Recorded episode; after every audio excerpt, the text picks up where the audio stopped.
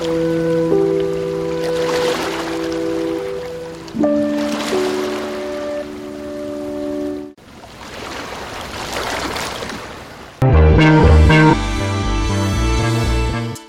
und moin moin zum neuen Disco-Jahr 2021. Ich hoffe, ihr seid alle gut rübergekommen aus diesem Seuchenjahr 2020 und irgendwie wacht man ja auf. Neujahr ist merkwürdigerweise überhaupt nicht verkatert, frisch und ähm, geht man ans Werk und denkt sich, wo sind die, ganze Vor die ganzen Vorsätze hin, die ich eigentlich ähm, mir dieses Jahr vornehmen wollte. Das sind ganz andere Vorsätze als die 2020 am 1. Januar. Für dieses Jahr habe ich mir fest vorgenommen, mehr Menschen zu umarmen. Vor allem mit viel mehr Menschen Musik zu hören, mit ihnen zu reden, aber auch ihnen mehr zuzuhören.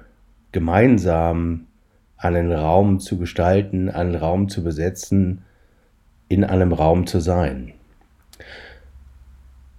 Und vielleicht ist es deswegen kein, kein Versehen oder kein Widerspruch, dass führende Pop-Autoren beispielsweise von The Atlantic oder von Rolling Stone 2020 als das Disco-Revival-Jahr bezeichnet haben. Ein Jahr, in dem ja gemeinsames Rumzappeln in einem nächtlich geschützten Raum, der eben nicht das Zuhause, nicht das bürgerliche Zuhause ist, sondern ein Fluchtpunkt aus eben diesem, nämlich einer Disco, einem Club, einer Bar, einer, einem Kellerraum voller anarchischer Ideen und vielleicht auch anarchischer, äh, widerspenstiger, widerstrebender, sich jeder Kontrolle entziehender Beats, ähm, wo Tag und Nacht verschwimmen zu einer endlosen Art von Herzschlag, unterstützendem Gewummer. Also in einem Jahr, in dem all das nicht ging, feiert äh, der Pop das Revival von Disco. Das ist vielleicht wirklich nur vordergründig ein Widerspruch. Wenn wir uns Hits wie von Dua Lipa vornehmen, ähm, Don't Start Now zum Beispiel, äh, schon 2019 produziert und auch schon 2019 auf den Markt gekommen, aber erst so richtig durchgestartet 2020, ist ein konzeptioniertes Album, wo sich Produzenten und Leute, die sich auskennen, überlegt haben, womit können wir denn dieses Jahr den Unterschied machen. Und zwei der Mitarbeitenden an diesem Album haben gesagt, sie haben äh, kopfmäßig, sind kopfmäßig daran gegangen und äh, waren kurz bevor das Album fertig war, äh, dann auf einer Party und auf der wurde Disco gespielt und dann war, wurde ihnen plötzlich klar, was ihrem Album fehlt, nämlich der Groove, der Beat, der Spirit der 70er oder 80er Jahre. Lustigerweise haben auch äh, diese beiden Produzentinnen das Ganze als äh, Übergang, als Auseinandersetzung, ja sogar als äh, Krieg zwischen den beiden Jahrzehnten wahrgenommen.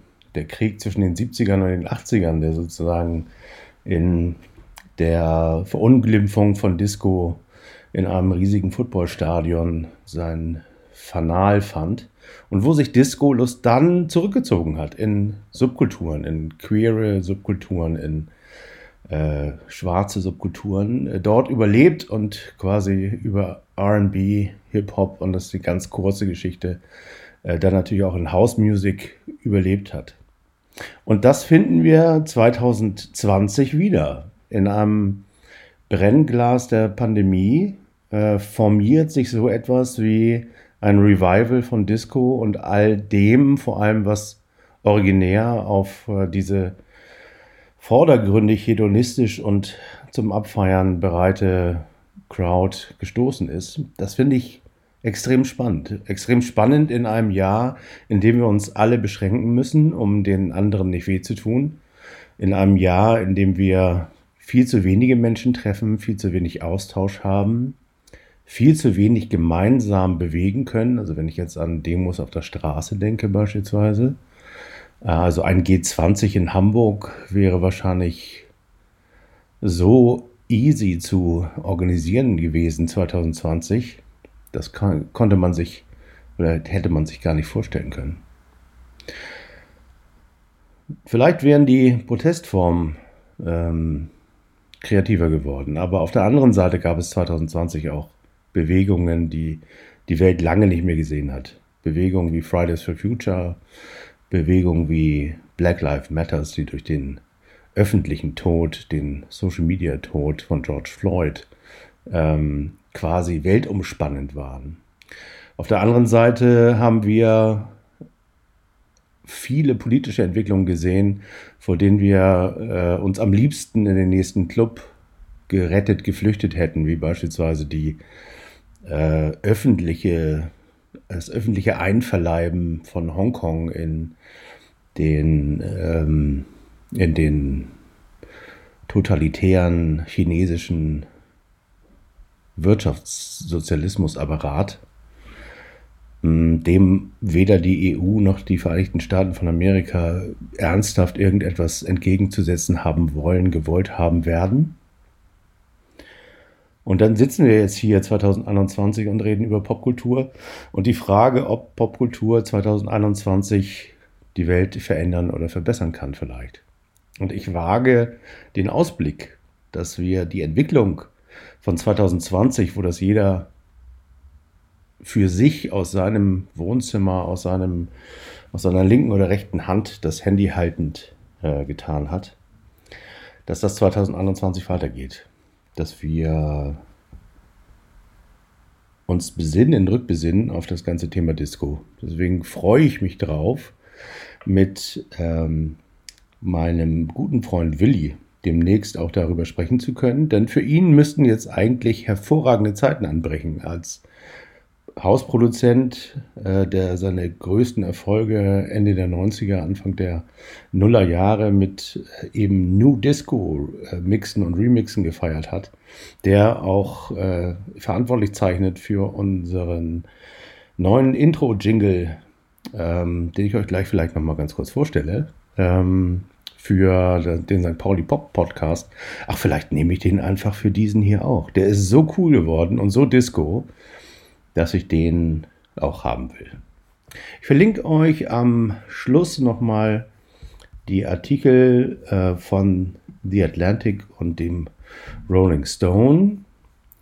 Ähm, Autoren sind Spencer Cornhaber für den Atlantic und Brittany Spanos, Brittany Spanos für den Rolling Stone. Und alle kommen, beide kommen auf die Conclusio, dass ähm, zumindest die ähm, hedonistische Variante von Disco, also die expressive, die, das expressive Aneinanderkleistern von grellem äh, auch von Auffälligem, dass das natürlich eine logische Folge von TikTok und Instagram sind. Aber ich hoffe und ich ähm, glaube, dass so wie hinter Disco auch immer mehr stand als nur äh, das grelle Abzappeln äh, und hedonistische Selbstabfeiern, ähm, dass auch 2021 da mehr hintersteckt, als äh, wir alle vermuten. Vielleicht in der Retrospektive werden Künstlerinnen wie Dua Lipa und andere ähm, uns tatsächlich als äh, ja, Vorläufer ähm, von dieser neuen Bewegung vorkommen. Ich weiß es nicht genau. Habt ihr eine Meinung dazu? Dann würde ich die gerne hören. Äh, und ansonsten wünsche ich euch, dass all eure Vorsätze und eure Wünsche für 2021 in Erfüllung gehen, dass wir uns so schnell wie möglich persönlich treffen können, dass wir vielleicht sogar persönlich über Superpop, Popkultur sprechen können, wie wir die Welt verändern in einer Zeit, in der, in der alles sozusagen sich sowohl selbst referenziert, permanent, wieder produziert, auch den Gesetzen des Kapitalismus unterworfen bleibt und trotzdem sich Dinge verändern zum, zum Richtigen, zum Besseren. In dem Sinne, bleibt mir gewogen. Ich habe euch alle lieb. Bis später.